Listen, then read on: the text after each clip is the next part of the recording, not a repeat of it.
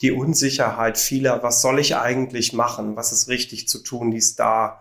Und es braucht äh, auch ein bisschen das Versammeln um das Feuer herum im Sinne von, pass auf, so machen wir es. Und viele brauchen auch einen Impuls oder mal einen Anstoß von links und rechts im Sinne von, pass auf, ich habe das gemacht, es funktioniert, äh, trau dich. Und wir leben ja hier auch immer in einer ständigen Unsicherheit und wir wollen Investitionen in die Marke, wir wollen Investitionen ins Personal. Und damit meine ich nicht immer nur ähm, Geld und Gehalt, ich meine wirklich kümmern. Leute Perspektive geben, ausbilden, mit Kunden gut zu sprechen. Und da ähm, hilft es, äh, wenn der eine Händler dem anderen empfiehlt. Heute durfte ich an der Handelbar wieder einen ganz besonderen Gast begrüßen. Georg Schmitz-Achse war bei mir bei der Telekom Deutschland verantwortlich für das Partnergeschäft und während es draußen ordentlich geschüttet hat, konnten wir bei einem schönen kalten Kölsch äh, spannende Herausforderungen der Branche diskutieren. Wir haben ähm, besprochen, wie Corona die äh, Situation der Filialgeschäfte verändert hat. Wir haben diskutiert über Services im Online- und Offline-Bereich und die Frage, welche Rolle der Filiale in Zukunft noch zukommt. Und wir haben noch einen kleinen Ausflug gemacht in die Welt von Smart Home. Aber hört selbst rein, war super spannend. Handelbar. Der Podcast des IFH Köln. Wir schenken Brancheninsights ein. Hallo und herzlich willkommen zur Handelbar, dem Podcast des IFH Köln. Heute wieder mit einem ganz besonderen Gast, auf den ich mich sehr freue und den ich ganz herzlich begrüße. Georg Schmitz-Achse ist bei uns von der Telekom Deutschland. Hallo Georg, grüße Hallo dich. Hallo Kai. Toll, dass du da bist und wir können tatsächlich, während es draußen stürmt und schüttet, hier gemütlich im Trockenen anstoßen mit einem schönen Kölsch. Bevor wir in die Themen dann auch reinsteigen, ähm, erzähl mal so ein bisschen, was du gemacht hast. Was sollte man über dich wissen? Unsere Wege haben sich ja auch schon vor vielen, vielen Jahren schon mal gekreuzt an ganz ähnlicher äh, Stelle. Und ähm, ja, steigen wir erstmal mit dir ein, bevor genau. wir auf die spannenden Themen zu sprechen kommen. Genau. Ja, das fühlt sich so ein bisschen an. Das ist so letztes Jahrtausend, also das Institut für Handelsforschung, da war es zum ersten Mal, wo sich die Wege gekreuzt haben. An der Uni haben wir uns damals dann kennengelernt. Ähm, bin immer noch Kölner, wenn man so will, hier äh, 44, drei Kinder, wohnen hier im Kölner Süden und äh, bin jetzt mittlerweile schon äh, 17 Jahre bei der Deutschen Telekom, habe dort damals Startup-Programm gemacht, ein paar internationale Einsätze, Strategie, all die Dinge, die man so tut, wenn man äh, anfängt zu arbeiten, da will man sich noch nicht so richtig festlegen, wo geht's eigentlich hin. War aber immer sehr spürbar, ähm, dass ich einen Drang zu Handel habe, einen Drang zu Umsetzung operativ nah an Menschen. Und das hat sich bis heute eigentlich durchgezogen. Ähm, habe viel für die äh, eigene Filialorganisation gearbeitet in äh, durchaus analytischen und steuernden Rollen. Also das ist dann so Planung, Aktionsplanung, Kundenzufriedenheitsmanagement, Prozesse, Reporting, also das ganze Handwerkszeug, was man irgendwie braucht, damit so eine Organisation überhaupt funktioniert. Und äh, ja, jetzt so seit seit sechs Jahren ähm, in der eigenen operativen Verantwortung für äh, das Handelsgeschäft der Deutschen Telekom im indirekten Vertrieb. Das heißt also, ich arbeite mit vielen, vielen freien Unternehmern, ähm, was gerade in der jetzigen Zeit natürlich auch äh, sowohl spannend als auch herausfordernd ist, weil da äh, viele Fragezeichen, auch Sorgen sind, aber auch immer wieder eine Lust, neu ähm, die Dinge zu erfinden. Und das ist so die Verantwortung, die ich heute habe ähm, im Kern. Und da werden wir uns heute ähm, mit Sicherheit ein bisschen drüber unterhalten. Stationäres Geschäft. Ähm, gehören auch noch ein paar andere Geschäftsmodelle im indirekten Vertrieb dazu. Aber das ist so das, was mich auch am meisten bewegt, wie wir dieses Geschäft so gestalten, dass es zukunftsfähig ist und dass es für den Kunden einfach weiter cool ist, auch mal in den Laden zu kommen. Ja, also hochspannende Themen, die wir gleich hier intensiver äh, diskutieren werden. Ich muss noch ausführen. Ich kann mich noch gut erinnern an den Moment, als ich an Telekom Deutschland, ist ja auch ein guter Kunde von uns, als ich in so einen doch relativ kleinen Raum mit sehr vielen Menschen äh, dann äh, reingegangen bin, um ein paar Projektergebnisse vorzustellen. Und einer von denen warst du. Wir hatten uns ja dann zwischenzeitlich ein bisschen aus dem Auge verloren. Bei der nächsten Veranstaltung hat mich dein äh, Chef dann auch gefragt, hätten sie auch nicht gedacht, dass aus dem mal was wird. Da musste ich ihn enttäuschen. Das habe ich mir damals schon äh, gedacht, als du dann auch äh, Student warst. Und bist natürlich jetzt voll auf den Themen drauf, die auch im Kern hier uns, unser Leistungsportfolio ja dann ausmachen, beim IFH vom Kunden her denken. Thema Cross-Channel, Omni-Channel, wie auch immer, äh, Channel und wirklich den Kunden Mehrwerte über die Kanäle hinweg äh, bieten. Werden wir gleich äh, vertiefen, aber bevor wir auf die verschiedenen Services und Angebote von euch eingehen, nochmal zur, zur aktuellen Situation draußen stürmt es ja nicht nur tatsächlich, sondern wir sind ja auch gefühlt im übertragenen Sinne, wir kommen ja von einer Krise irgendwo in, in, die, in die nächste rein, Corona, Lieferketten, Chipmangel, jetzt noch dann der Krieg in der Ukraine. Was du überblicken kannst und vielleicht auch aus Gesprächen mit noch äh, dienstälteren Kollegen, die Arbeit in der Telekommunikationsbranche war auch noch nie herausfordernder, oder? Wir haben ehrlicherweise ja ein bisschen das Glück, dass unser Produkt für alle lebensnotwendig ist. Egal, ob das jetzt ein Festnetzprodukt oder ob es eine Mobilfunkleistung ist. Das sind einfach Dinge, die gerade ähm, in der jüngsten Vergangenheit enorm wichtig waren. Und dadurch, dass wir Dauerschuldverhältnisse haben, geht uns nicht von jetzt auf gleich sozusagen der Umsatz runter. Natürlich haben wir auch über Corona ein bisschen gelitten, Roaming-Umsätze runtergegangen und natürlich haben viele Geschäfte geschlossen und dann werden durchaus auch äh, Dinge mal verschoben. Ähm, aber im Großen und Ganzen haben wir uns ehrlicherweise ganz gut gehalten. Ähm, von den Händlern, ich hatte diese Woche eine Händlerbeiratssitzung, da kommen sogar jetzt größere Sorgen als zu Corona, äh, weil sie durchaus sagen, also das Thema Energiekosten, Papierkosten, Logistikkette, ähm, das ist für sie sehr belastend. Ich habe viele Händler, die auch Fachmärkte betreiben, das heißt mit reiner, brauner und weißer Ware. Und da hörst du schon verdammt viel Sorge raus. Dazu kommt dann nochmal Mindestlohn, Preissteigerungen. Da ist schon eine große Sorge für die Telekommunikation selber und die Dienste, die wir anbieten, ist durchaus das Risiko einfach etwas geringer, würde ich schon so einschätzen. Aber so die Steuerung jetzt einmal von den Ladengeschäften, ist ja jetzt auch schwierig gewesen, jetzt mit den, mit den regional dann doch wieder unterschiedlichen äh, Voraussetzungen. Du bist ja verantwortlich jetzt für die, für die Franchiser, für die Selbstständigen. Kamen die damit besser klar vielleicht, als wenn man das von oben reguliert? Spannend, dass du es ansprichst, aber das war sehr beobachtbar. Die Telekom vermarktet ihre Produkte ja letztlich ähm, über ähm, die eigene Online-Plattform, über Dritte,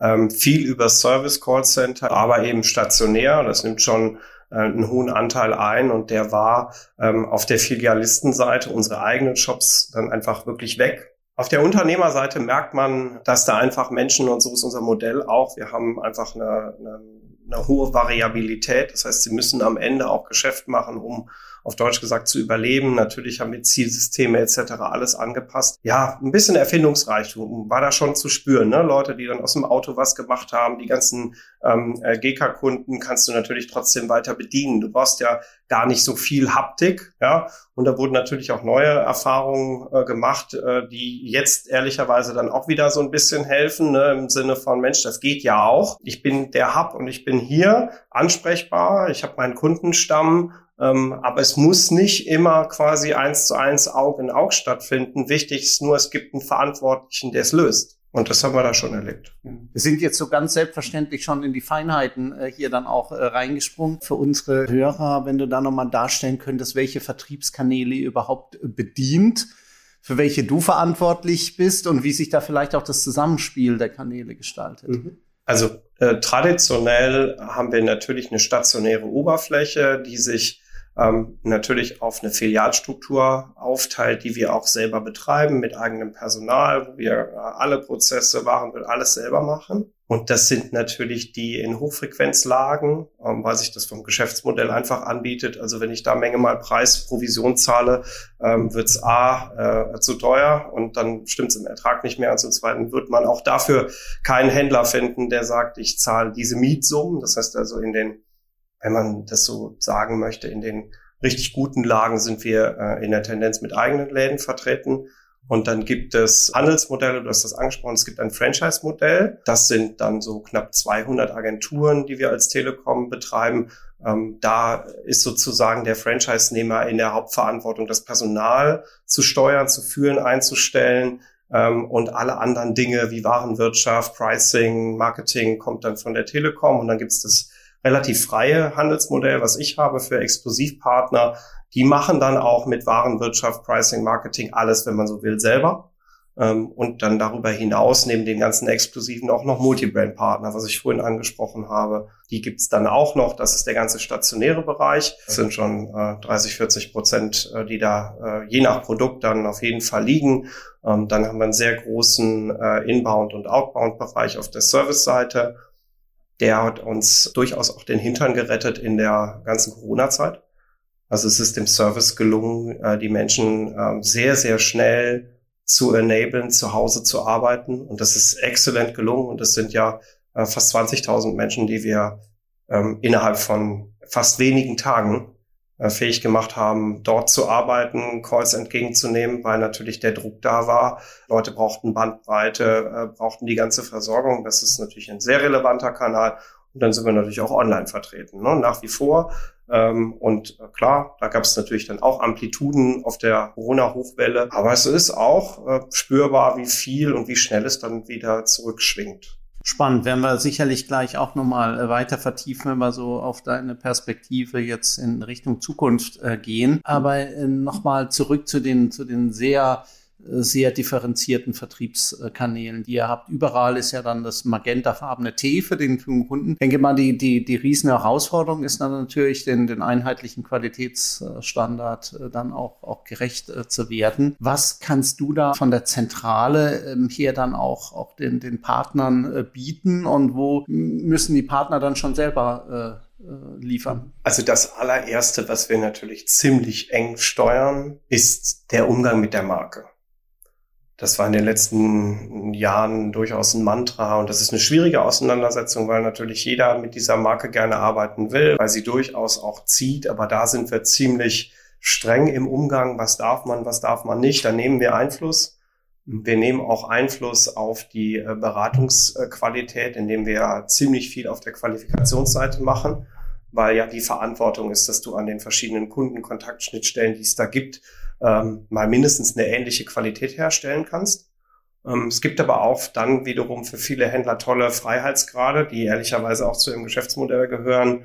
Ähm, das darf, kann man sich schon so vorstellen. Wir haben viele Shops mit ähm, teilweise auch mal ähm, einem Geschäftsführer, zwei Mitarbeitern, drei in Vorstädten ähm, oder äh, man mit seiner Frau, die gemeinsam den Laden betreiben. Also so kann man sich das schon denken.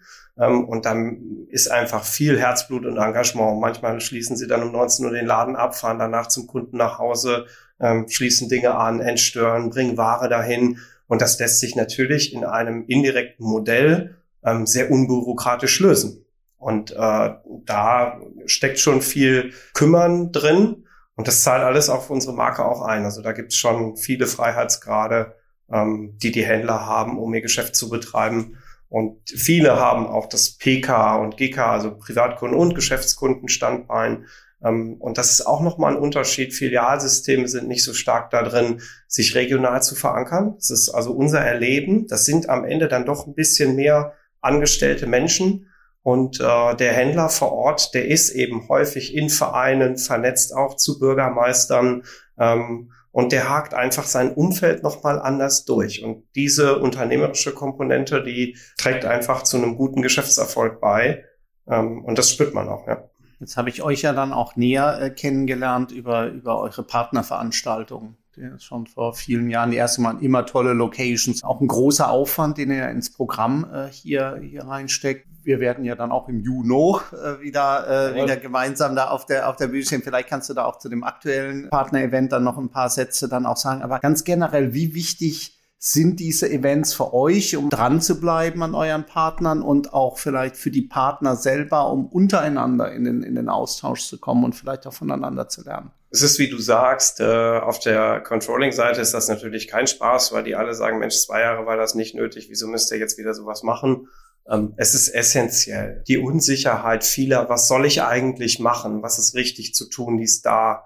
Und es braucht äh, auch ein bisschen das Versammeln um das Feuer herum im Sinne von, pass auf, so machen wir es. Und viele brauchen auch einen Impuls oder mal einen Anstoß von links und rechts im Sinne von, pass auf, ich habe das gemacht, es funktioniert, äh, trau dich. Und wir leben ja hier auch immer in einer ständigen Unsicherheit und wir wollen Investitionen in die Marke. Wir wollen Investitionen ins Personal. Und damit meine ich nicht immer nur ähm, Geld und Gehalt. Ich meine wirklich kümmern Leute Perspektive geben, ausbilden, mit Kunden gut zu sprechen. Und da ähm, hilft es, äh, wenn der eine Händler dem anderen empfiehlt, ja, ähm, weil äh, ich bin da nicht glaubwürdig. Ist klar, dass ich das will, weil ich für diese Firma Telekom arbeite und dieses Versammeln der Händler bringt eine unfassbare Energie. Wir kennen das von früheren Veranstaltungen, auch auf der Funkausstellung immer.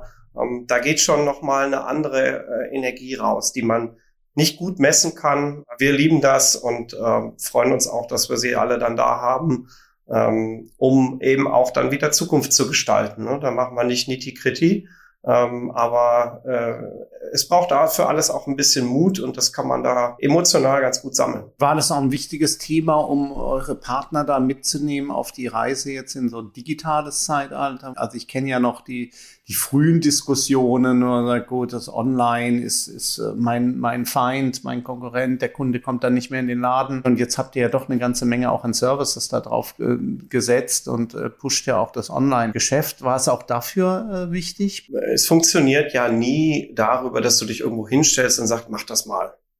Es funktioniert immer nur über glaubwürdige Leuchttürme, die Erfolg haben. Und diese Veranstaltungen sind eine gute Gelegenheit, um Dinge breiter zu machen, um, ähm, wie gesagt, dieses Zutrauen zu fördern. Ich kann mich erinnern, wir haben jahrelang versucht, viele Händler dazu zu bewegen, eine sehr ordentlich aufgeräumte Webseite zu haben, Erreichbarkeit sicherzustellen, sich um Google-Bewertungen zu kümmern, Online-Terminvereinbarungen, all diese Dinge, ähm, von denen wir heute sagen, sie sind obligatorisch und als dann so die ersten Erfahrungen da waren, dass Social Media tatsächlich auch in Zuführung hilft, dass ich auf der Frequenzseite ähm, äh, mich besser aufstelle, dass ich mich lokal besser etabliere. Und dann gibt's einfach viele Nachahmer, ne, die dann sagen, Mensch, dann, dann mach ich jetzt doch mal.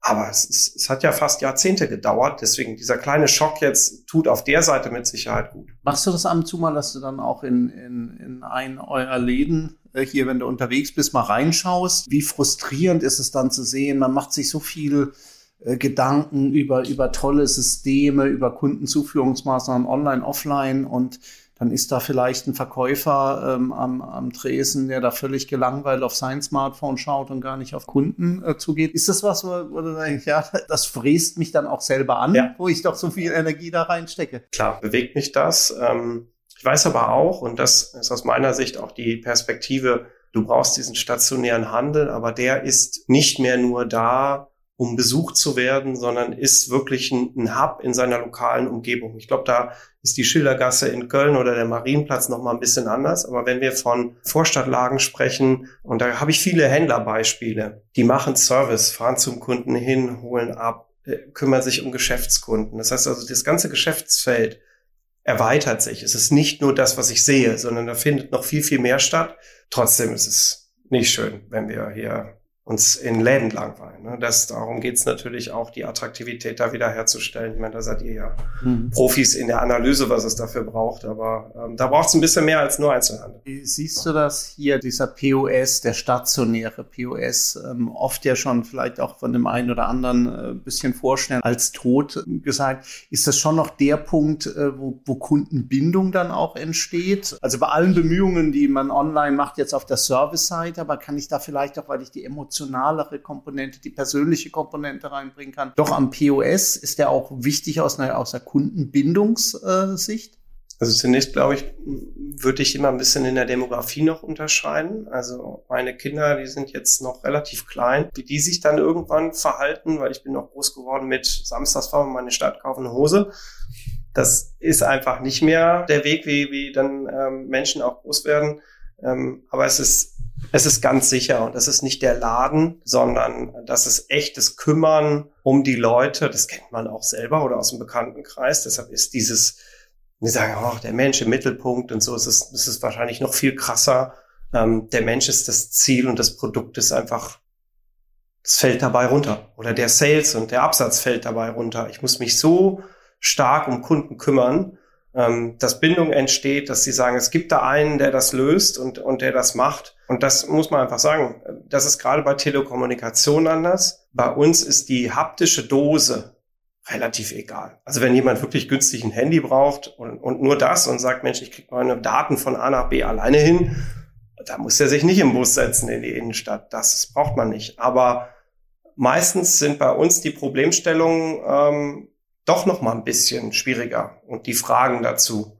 Und dann geht's eben ähm, natürlich auf der Grundlage von einer riesigen Fachkompetenz ganz viel darum, dass man rausgeht und sagt, Mensch, mega gelöst, da gehe ich auf jeden Fall wieder hin. Ähm, und, und das ist das, was den Unterschied macht. Und darüber entsteht dann die Bindung. Die Bindung ähm, entsteht gar nicht zur Firma. Ähm, sondern eher zu den Menschen, mit denen man dann redet. Spannend. Und genauso sind es ja dann oft auch die Menschen, die einen dazu bringen, dass man sagt, nee, da gehe ich nie wieder hin, äh, wenn ich eben nicht äh, vernünftig beraten, wenn ich das Gefühl habe, dass es nur so ein Verkäufer in Anführungszeichen und eben kein äh, wirklicher Berater. Jetzt sagt man ja, und das sagen wir auch, und das sehen wir ja auch in Studien, dass es Stand heute noch da tatsächlich stationäre POS, also die Touchpoints, die Personen doch da Vorteile haben im Vergleich jetzt zu den Online-Tools, die aber natürlich immer besser werden. Chatbots, äh, Videoberatung. Wie seht ihr das? Glaubt ihr dauerhaft daran, dass das tatsächlich diese persönliche Beratung vor Ort quasi nicht zu ersetzen ist? Oder wird es doch Tools geben, die, sage ich mal, zumindestens die einfachen, viele Sachen sind ja jetzt auch nicht so wahnsinnig komplex. Also ob ich jetzt diese Bandbreite oder jene Bandbreite, 24 oder 12 Monate, das sind ja nun auch Sachen, die ich noch ganz gut abbilden kann. Aber ich ja noch nicht im Smart Home Bereich, hast du wirklich eine, eine Vielzahl jetzt an auch zum Faktoren äh, zu berücksichtigen. Glaubt ihr da dauerhaft dran? Wird das einfach, weil dieser Empathiefaktor beispielsweise ja gar nicht online abgebildet werden kann? Bin ganz sicher, dass sozusagen sich die Anteile weiter verschieben werden. Alles andere wäre irgendwie nicht wirklich erklärbar. Aber wenn wir, wenn wir diese Geschäftsmodelle entsprechend irgendwie, und das, da geht es viel um Leute zu finden, zu halten, Perspektive zu geben, vernünftig zu bezahlen, vernünftig zu führen, dass dieser ehrlicherweise auch dieser Job endlich aus der Ecke rauskommt. Weil so wie du das gerade auch gesagt hast, das ist eins der, finde ich, ganz großen Herausforderungen im Einzelhandel, weil das ist tatsächlich nicht so anerkannt, obwohl es ein echt herausfordernd und eigentlich ein sehr geiler Job ist, weil man so viel mit, mit Menschen in, in, in Kontakt kommt. Das ist etwas sehr, sehr Spannendes. Und das Erleben von Kunden, ich finde, wir haben es über, über die letzten zwei Jahre, haben wir den Unterschied ja endlich mal selber gut spüren können. Da gab es ja schon irgendwie einen Hunger und eine Lust darauf, irgendwie mit Leuten zusammen zu sein. Und äh, das muss in die Geschäftsmodelle auf jeden Fall mit rein, ähm, dass wir ja, diese Emotionalität von, von Menschen sind zusammen einfach nutzen. Ich meine, wir merken es in jedem Meeting, jedes Online-Meeting verglichen mit, du machst einen Workshop mit Leuten, die du in einem Raum triffst. Da passiert chemisch im Körper einfach was anderes, als wenn ich vor einem Rechner sitze. Zweifelsohne hast du bessere Tools. Aber es geht ja nicht immer nur darum, möglichst effizient irgendwie die Dinge nur äh, zu erledigen und zu machen. Das, meine, am Ende ist es Lebenszeit und die darf auch ein bisschen Freude machen. Du hast es äh, erwähnt, es geht auch tatsächlich darum, diese stationären Vorteile in die Waagschale zu werfen, aber äh, es geht ja auch darum, den Kunden dann dort abzuholen, wo er häufig ist, nämlich online. Und da haben wir ja in den letzten Monaten dann gemerkt, hat die Politik ja ganze Arbeit auch geleistet. Wir haben uns an Click and äh, Collect gewöhnt als Begriff, an Click and Meet gewöhnt. Und wir sehen ja auch, dass da eine hohe Nachfrage jetzt auch, auch da ist. Geht ihr so weit zu sagen, äh, wer bei euch Partner äh, sein will, der muss auch das ermöglichen seinen äh, Kunden? Also kann ich jetzt nur mitspielen, wenn ich dann eben auch Click and Meet und, und äh, Click and Collect äh, äh hier äh, umsetze? Also es ist heute keine hm, es ist keine Pflicht zu sagen, du musst das machen. Und es ist ja so, dass die Händler am Ende an Distributionszentralen hängen, ähm, die das als äh, Servicepaket immer mit anbieten. Deshalb ist das weitreichend natürlich so und gehst ja so ein bisschen der Frage nach, wie viel Omnichannel ist denn irgendwie da eigentlich nötig? Der, der Begriff ist immer, finde ich, so ein bisschen inside out, also so aus der aus der Welt des Anbieters gedacht. Es geht eigentlich ja darum, dass der Kunde relativ seamless wechseln kann. Und das ist natürlich auch unsere Strategie. Wir haben gerade jetzt vor, ähm, ja, ehrlicherweise vor zwei Wochen für unsere ganzen äh, Exklusivpartner ähm, andere Datensichten zur Verfügung gestellt. Das heißt also auch bei uns im Shop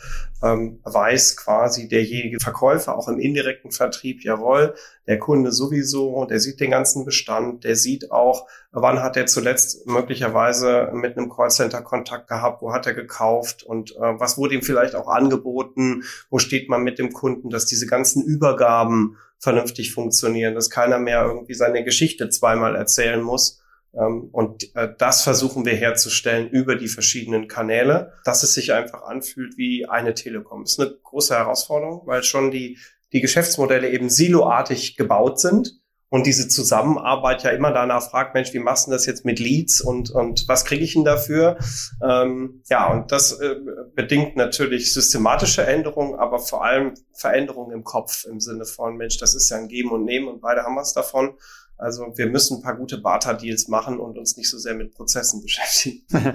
ja, dieses Umdenken ist ja wahrscheinlich irgendwo auch nötig äh, beim äh, Marketing. Das haben wir ja auch bei den Partnertagen schon früher auch immer wieder diskutiert, dass es natürlich eine, eine Herausforderung ist, dann alle unter einen Hut zu bringen. Diejenigen, die überhaupt nichts machen online und diejenigen, die ambitioniert äh, sind und diejenigen, die äh, guten Willens sind, aber ähm, äh, letztlich ja vielleicht sogar eine Marke beschädigen mit einem Facebook-Auftritt, wo man dann sagt, gut, hoffentlich taucht da nirgendwo das T auf äh, oder auf, auf anderen äh, Kanälen. Wie geht ihr damit um, ohne den unternehmerischen Freiraum jetzt dann auch zu stark einzuschränken und vielleicht sogar zu ermuntern, diese neuen Wege auch, auch zu gehen? Da muss man ja auch Fehler machen können manchmal, ähm, aber trotzdem ist ja irgendwo ein schmaler Grad. Ja, also wir haben natürlich einen ganz guten Hebel, ich habe das nicht ähm, vollständig erklärt. Der freie Handel, den ich betreue, der hängt ja in der Regel an äh, Distributionszentralen, ähm, die Dinge wie Logistik, äh, Provisionsabrechnung, ähm, Warenwirtschaft, Kassensystem und auch das ganze Marketing für diese Händler auch erledigt und macht. Und äh, über die haben wir natürlich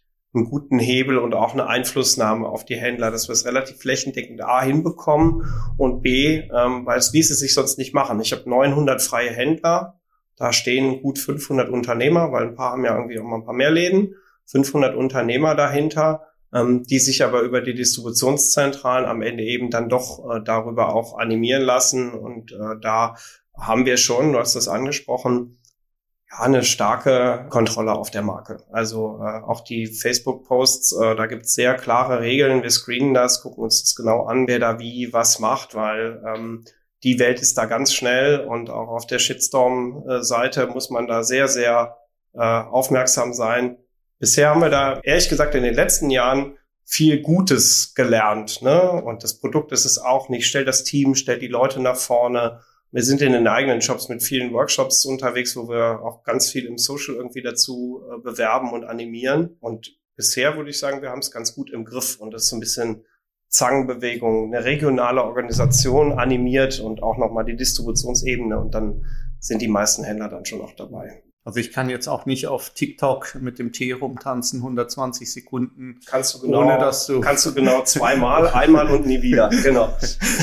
ohne, dass du äh, danach. Aber ich, ich denke mal, ähm, TikTok ist ja jetzt auch vielleicht ein gutes Beispiel für einen Kanal, da musstet ihr ja wahrscheinlich auch in der Zentrale erstmal lernen, wie man, äh, wie man den bespielt. Und da dürfte ja, sag ich mal, für die, für die Zielgruppe äh, durchaus ja schon sehr spannend sein, äh, diejenigen, die hier mit dem, mit dem Smartphone ja intensiv unterwegs äh, sind. Wie seid ihr jetzt speziell dann auch mit TikTok äh, umgegangen? Wie, wie viel Erfahrung habt ihr da schon? Also in den traditionellen Kanälen, wir haben ja schon ein bisschen den, den Schnitt so, du hast einen reinen Vertriebsapparat, jetzt mal so ein bisschen Telekom-Organisation. Äh, ähm, und dann hast du natürlich einen, einen, eigenen Internetbereich, der sich auch mit der eigenen Webseite äh, beschäftigt.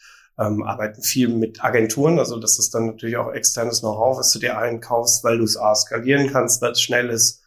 Ähm, und weil es auch in diesen Sachen durchaus ein bisschen, bisschen fitter ist als wir. Also im Zweifel kaufen wir es uns extern ein, aber es ist schon ähm, auch nur für eine bestimmte Zielgruppe dann im Moment noch relevant. Das ist schon eine Herausforderung, immer wieder ajour zu sein und festzulegen, okay, welche Dinge können wir denn tun? Weil das muss man auch sagen, und das ist in jedem anderen Industrieunternehmen auch so, egal wie groß es ist.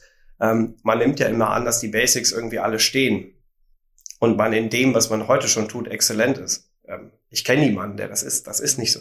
Ja, man hat immer auch noch Hausaufgaben im Ist und muss nicht nur, was machen wir eigentlich in fünf Jahren, äh, sich drum kümmern, und deswegen sind wir äh, gut beraten, uns da häufig auch Hilfe zu holen. Und das machen wir in dem Fall auch. Du hast äh, schon eine wunderbare Brücke zum Schlusssport gebaut mit, was machen wir in fünf Jahren? Bevor wir aber in fünf Jahren äh, hier so weit in die Zukunft schauen, jetzt vielleicht in, in die nähere äh, Zukunft, speziell zu dem Thema Smart Home. Die Gelegenheit möchte ich schon mal nutzen, wo du äh, hier bist. Wie ist denn so deine Einschätzung? Ich habe das Gefühl, auch darüber haben wir ja bei den Partnertagen immer wieder auch diskutiert, das Potenzial, was hier da ist. Aber eigentlich ist es doch der Smart Home Markt immer noch so ein bisschen so ein Stückwerk äh, äh Markt. Ähm, da ist, ist gar nicht so viel passiert, wie wir es wie wir's, ähm, ja. erwartet hätten. Jeder hat irgendwie so intelligente Endgeräte, aber ein richtig cooles, äh, geschlossenes System äh, konnte ich jetzt noch nicht entdecken. Habe ich da was übersehen? Erste Frage und zweite Frage, glaubst du, das wird sich jetzt äh, kurzfristig dann auch ändern?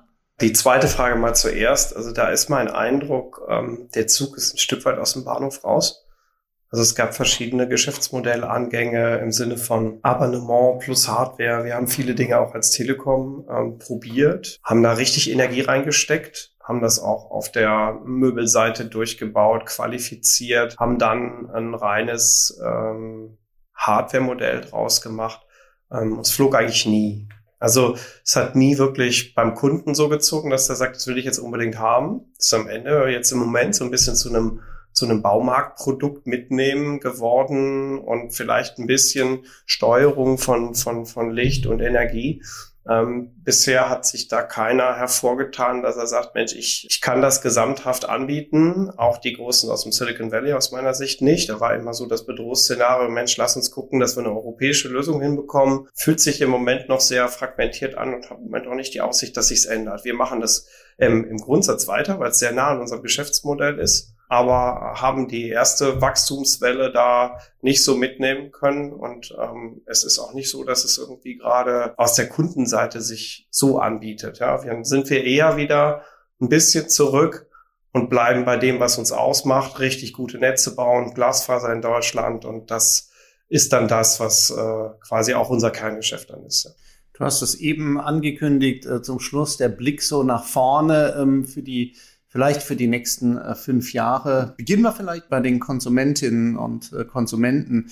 Was können wir denn so erwarten von der Telekommunikationsbranche äh, die nächsten fünf Jahre? Das, was du jetzt zum Schluss gesagt hast, hört sich ja ein bisschen an more of the same und besser. Siehst du noch weitere Neuerungen für Services, bei Qualität? Also auf der Produktseite würde ich mich jetzt wahrscheinlich ein bisschen zu weit rauslegen. Wir haben aber schon eine Vision äh, dafür. Also was uns natürlich nicht gefällt, ist, dass wir als Telco immer noch viel Laufzeitverträge, äh, du musst bleiben, wir wollen in eine andere Kategorie als Telekom ehrlicherweise, dass man sagt, jawohl, das ist mein Begleiter fürs Netz, egal ob das Mobilfunk oder Festnetz ist und das ist heute noch sehr getrennt und getrennte Verträge und all diese Sachen. Ähm, und äh, es ist gar nicht so sehr das Produkt, also die Netzleistung, sondern vielmehr, wie, wie dienst du es an? Und ähm, es muss im Prinzip irgendwann so leicht werden wie der ein oder andere Amerikaner, wie eine Videoplattform, dass du wirklich den Eindruck hast, Mensch, es ist richtig leicht, weil Telco ist heute noch nichts Leichtes. Und ich glaube, auf der Seite ist der Innovationsbedarf sogar noch viel größer als auf der Produktseite, weil Netz braucht es vielleicht schneller, also sehr sicher sogar schneller. Und gibt's 5G und dann wird es auch weitere Netzleistungen geben. Ähm, das ist schon unsere DNA und das können wir auch gut, aber alles, was drumherum ist, das müssen wir wesentlich besser machen. Ähm, und das ist auch unser, unser Differenzierer, weil wir sind schon ähm, für jeden Menschen hochrelevant, jeden Tag. Und wenn wir nach vorne schauen aus, aus deiner Sicht, aus der Sicht von jemandem, der da auch die Branche in, in Filialen ja auch denkt oder in, in stationären Geschäften äh, denkt. Wie wird sich das in den nächsten äh, fünf Jahren entwickeln? Ich würde jetzt mal äh, sagen, vielleicht äh, besser, besser, äh, weniger, vernetzter. Die drei treffen auf jeden Fall zu. Ich überlege, was du vergessen hast. Das sehen wir ja auch im Rückspiegel. Da wird man ja im Handel oft nicht, nicht gerecht, wenn man, wenn man auf ihm, auf ihm rumhackt. Wenn wir uns anschauen, wie sich Handel dann auch entwickelt hat, dann haben wir ja deutliche Qualitätssprünge hier dann auch, auch schon gesehen. Und ich denke, da haben wir ja eben auch drüber diskutiert. Vielleicht ja noch eine, eine, eine Dimension bei Besser, die wir jetzt gar nicht angesprochen haben, Ladenbau und, und solche, solche äh, Themen. Ähm, weniger, dass man wahrscheinlich doch sieht, äh, Flächenumsätze werden, werden vielleicht auch da weiter zurückgehen, weil sich doch noch mehr ins, ins Netz hier umleitet und vernetzt dann eben äh, die, die, die Möglichkeiten, die wir ja diskutiert haben mit den ganzen Services, dann auch dem Kunden ein besseres ähm, Erlebnis dann bieten zu können. Also vielleicht den, den einen Punkt, du, und da muss sich aber auch die ganze Denkkultur ändern. Wir haben heute, wenn du heute in einen Laden gehst, dann macht der von mir aus irgendwie seine drei, vier Verträge am Tag. Aber da arbeiten zwei Leute acht Stunden. Und weißt du, was machen die eigentlich den ganzen Tag?